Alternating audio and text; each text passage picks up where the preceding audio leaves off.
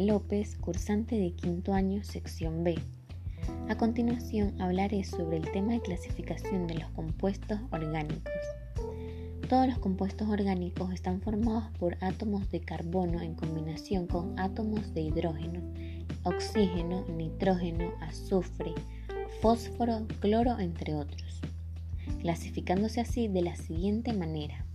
Hidrocarburos que vendrían siendo los alifáticos, alcanos, alquinos, cíclicos, aromáticos, entre otros. Con oxígeno, los alcoholes, ácidos, anhídridos, entre otros. Con nitrógeno, aminas, anidas y nítidos. Los alcanos son compuestos orgánicos formados únicamente por átomos de carbono e hidrógeno unidos por enlaces covalentes no polares simples por lo que pertenece a una clase de sustancia conocida como hidrocarburos. Los alquenos contienen dobles enlaces entre los átomos de carbono que lo conforman, por lo que se dice que estos son insaturables, ya que no están saturados con átomos de hidrógeno. Los alquinos tienen entre algunos de sus átomos de carbono un enlace triple que tiene gran fuerza y rigidez, no son muy abundantes en la naturaleza.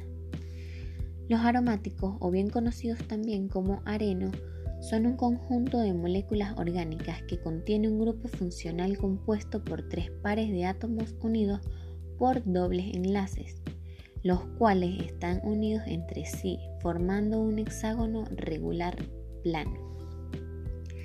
Las aminas generalmente son compuestos alcanos o arenos que contienen al menos un átomo de nitrógenos unidos. Los tiroles son muy similares a los alcoholes, pero en lugar de un átomo de oxígeno tienen un átomo de azufre. Su principal característica es que tienen muy mal olor.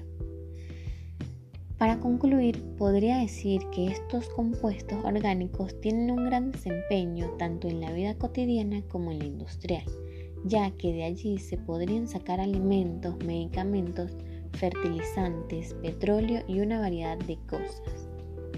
Esto es todo, muchas gracias por dedicar solo algunos minutos de su tiempo. Un abrazo fraterno.